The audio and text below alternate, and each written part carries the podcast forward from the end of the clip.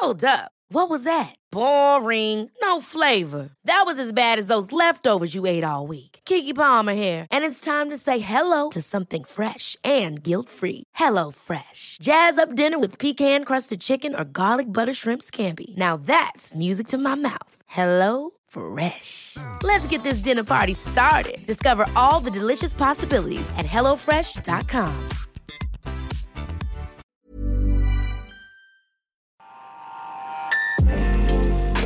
Bienvenidos sean a una edición más de la Guía del Fin de Semana con Ariana Bustos Nava, también conocida como la señorita etcétera. En este espacio encontrarán recomendaciones o reseñas comentadas de distintos lugares en México. Además, también escucharán a los recomendados, que son entrevistas a personajes que tienen propuestas relacionadas con cada episodio. Pueden ser museos, shows, destinos y bueno, un etcétera de expresiones. Este episodio se lo dedicamos a los bosques, a lo vital de su existencia para nuestra vida humana. Platicaremos de opciones de visita, acciones lúdicas para conocer la flora y la fauna y otras curiosidades sobre estos sitios sagrados. Quédense que seguro después de escuchar lo que tenemos esta edición van a valorar más el abrazo que podemos darle todavía a los árboles. Comenzamos. La guía del fin de semana con la señorita etcétera.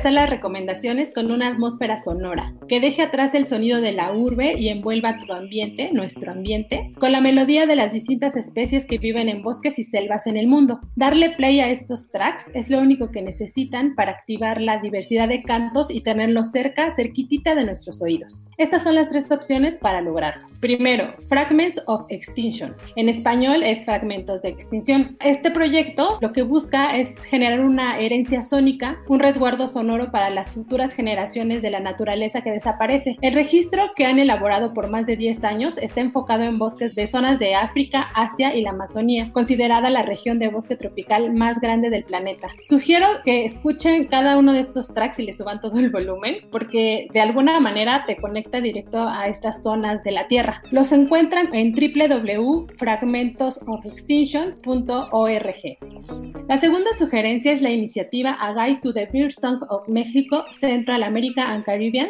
que en español es una guía para el canto de los pájaros de México, América Central y el Caribe. Ahí ustedes dirán mi Spanglish qué tal está. Si necesitan que les detalle algo, me pueden escribir con confianza. O si no, leer la descripción de este episodio, porque seguro ahí voy a poner especial atención. Bueno, esta propuesta es una iniciativa del cantante inglés Robin Perkins, mejor conocido como el Búho. ¿En qué consiste? Bueno, lo que él hizo fue convocar a 10 músicos que usaran los sonidos de las aves en peligro de extinción para proponer una melodía. El resultado es un disco con una decena de tracks e ilustraciones que apoyan con su venta a distintas organizaciones enfocadas en proteger especies y hábitat en varias regiones del mundo. La cotorra serrana occidental, ave endémica de México que habita en los bosques de la Sierra Madre Occidental, forma parte de este material discográfico. Les describo que tiene un plumaje verde así súper intenso y unos ojitos, bueno, alrededor son plumitas rojas. Y existen actualmente de entre 2.000 y 2.800 aves cotorras en nuestro país. Por cierto, este proyecto surgió en el año de 2014 y es la segunda guía. El primero estuvo enfocado en Sudamérica y logró recaudar casi 15 mil dólares para dos organizaciones, una de aves argentinas y otras en Ecuador. Consulten detalles, costos y pues anímense a comprar uno de estos discos en chicachica.bandcamp.com. El recomendado.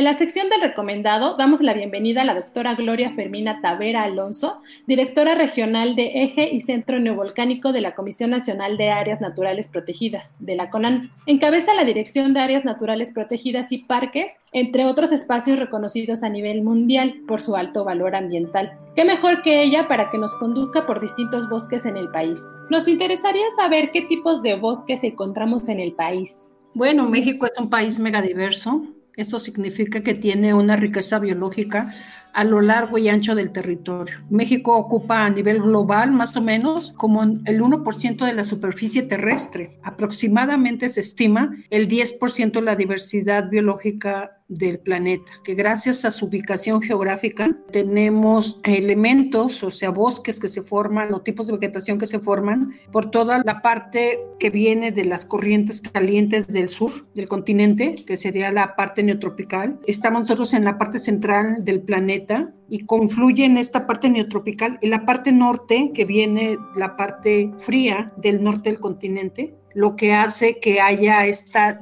riqueza y diversidad biológica. Nuestro territorio está lleno de sierras, montañas, a lo largo y ancho del territorio, como la Sierra Madre Oriental, la Sierra Madre Occidental, la Sierra del Sur, el eje neovolcánico, toda esta diversidad de sierras hacen que haya esta diversidad de ecosistemas y bosques de diferentes tipos. Tenemos desde Baja California, Yucatán, en las montañas, de los 2.000 hasta más de 3.200 metros más o menos de bosques templados, que son que nosotros conocemos porque hay la presencia de pinos, oyameles, pinabetes, y nosotros los podemos asociar este tipo de bosques y esta belleza del paisaje con estos árboles como el que tenemos en la mariposa monarca, por ejemplo, los oyameles, ¿no? Y hay bosques templados desde Baja California Norte, en San Pedro Mártir, por ejemplo, pasan por Chihuahua, Grill y toda esta zona tarahumara, pasan por Zacatecas, Durango y bajan de la Sierra Sur,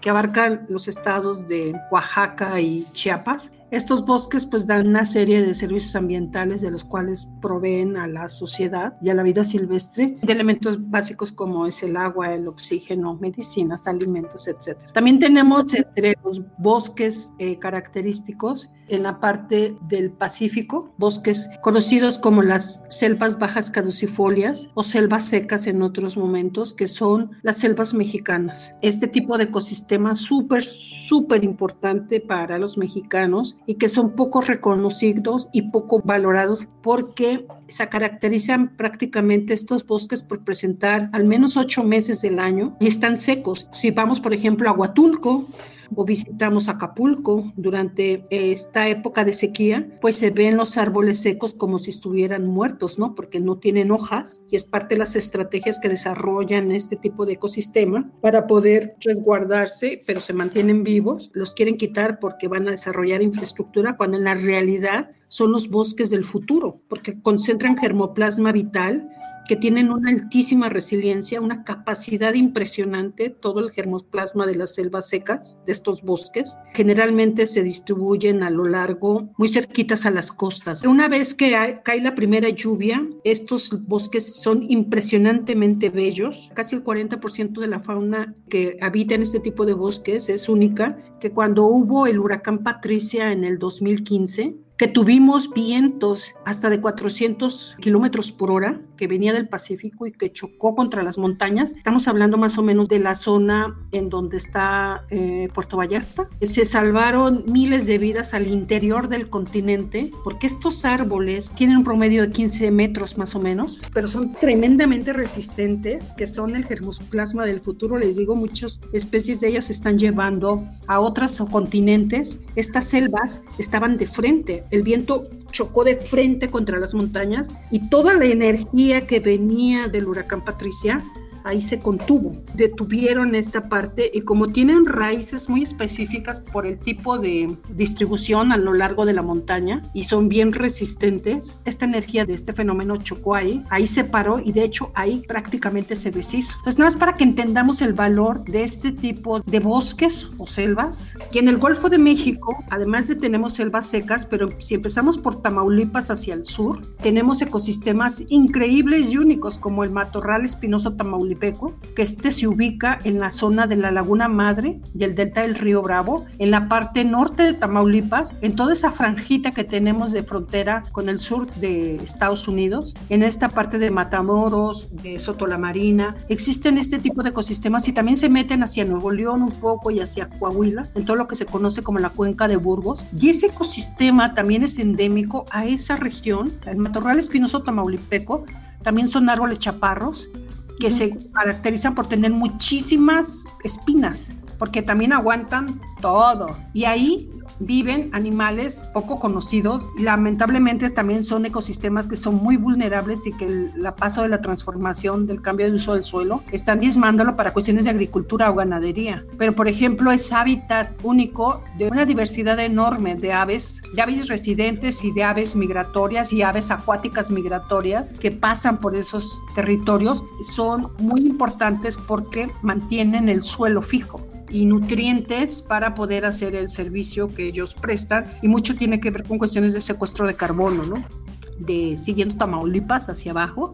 Tenemos también en toda esta parte, desde Tamaulipas a la mitad del estado de Tamaulipas, en lo que se conoce como la Reserva de la Biosfera del Cielo, nos vamos hasta el sur, sur, sur, sur y llegamos hasta los Tustlas en Veracruz. Tenemos los bosques mesófilos de montaña. Son bosques súper frágiles porque se establecen en altitudes entre los 800 y 2000 metros sobre el nivel del mar. Estos bosques se establecen, tienen raíces no tan profundas porque los suelos donde se establecen son muy someros, se conocen como los bosques de neblina. Su estructura, la diversidad de especies que forman estos bosques hace que almacenen la humedad ambiental y la concentren en las copas y la concentren a través de toda la estructura, porque en estos viven una serie de especies, de hecho hay hasta 200 especies establecidas en una hectárea, imagínense qué diversidad y riqueza.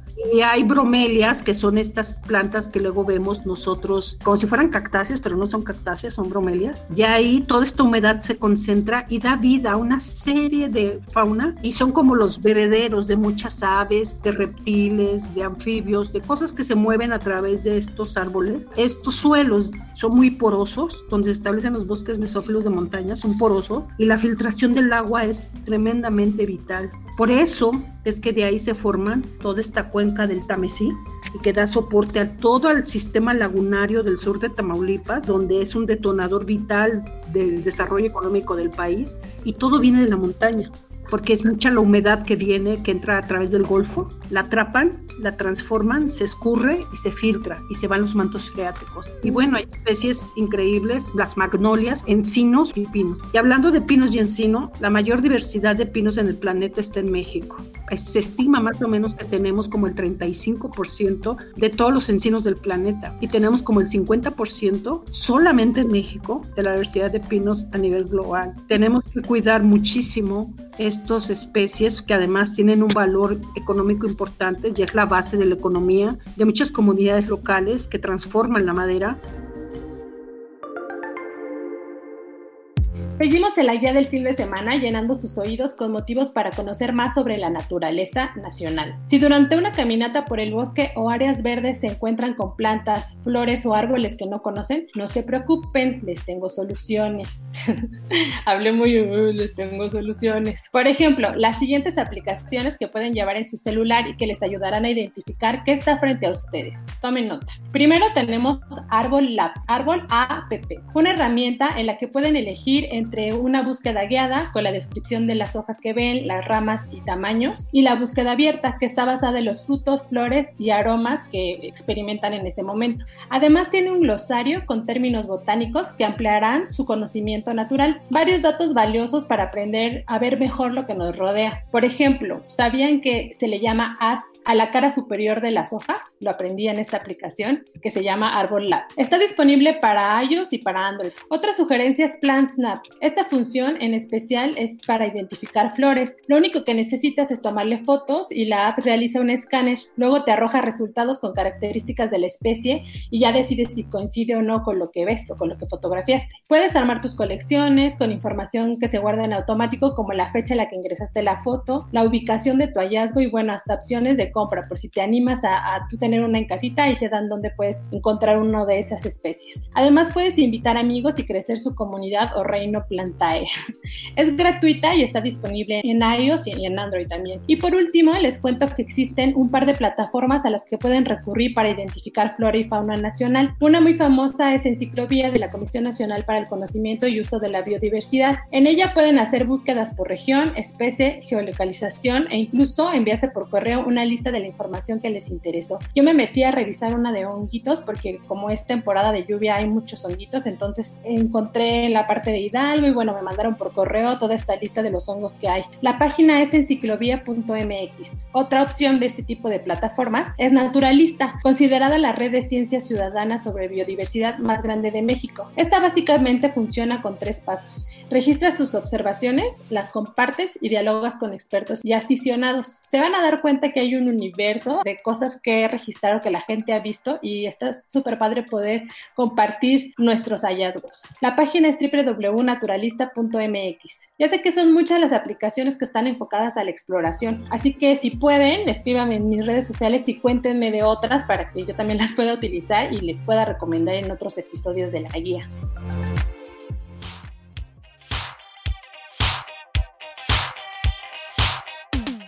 Antes de continuar con la dinámica boscosa, quiero sugerirles escuchar uno de los podcasts que se generan en la OEM. Se llama Periodismo en Riesgo. Aquí se presentan entrevistas a comunicadores que viven presión y situaciones de peligro para poder informar, contenido exclusivo e historias que merecen tener réplica en el escucha. Estrenan un episodio los miércoles cada 15 días para que lo tengan muy presente y le den play. Conduce Marta Ramos y Alejandro Jiménez hace que hay una tendencia en torno al viaje llamado baños de bosque. Me lo contó el maestro en ciencias Leonardo Sastre Báez. Él ha colaborado en distintas instancias para la conservación de los ecosistemas en México. Le pedí nos detalle esta actividad y tres tips para involucrarnos más con los árboles.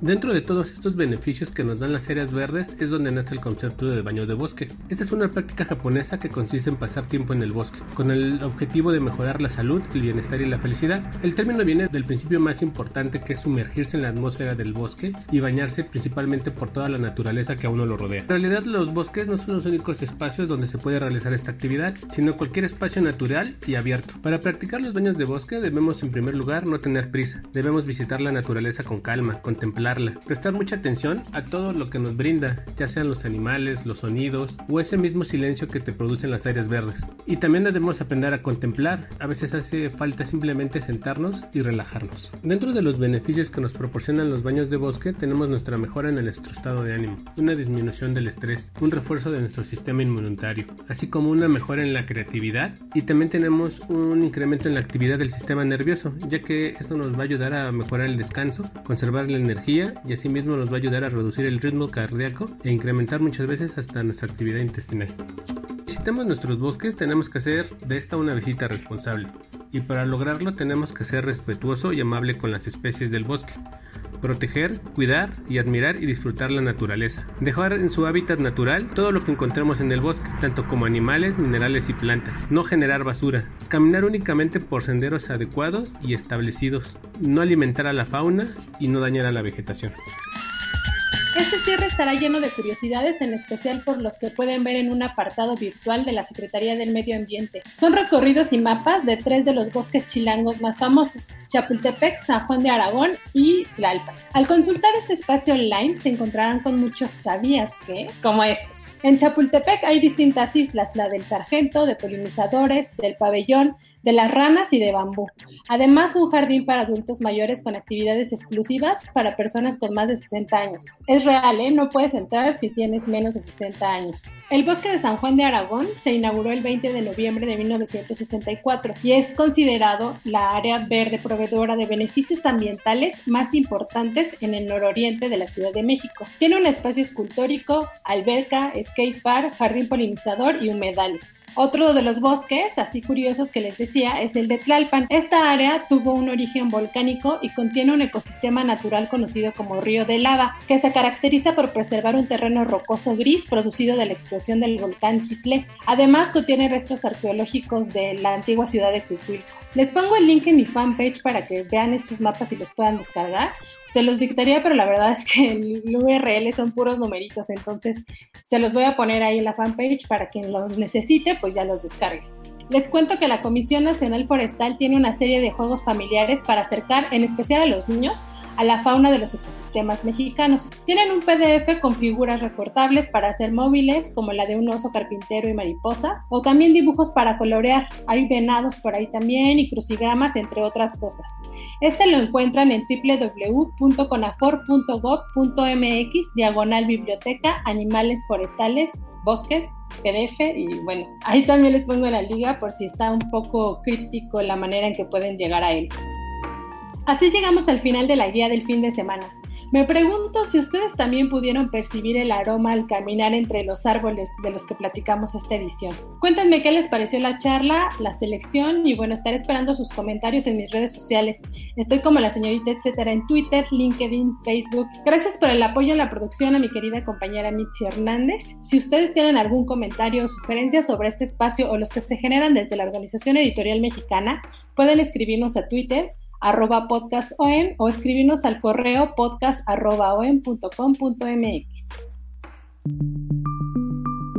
Esta es una producción de la Organización Editorial Mexicana.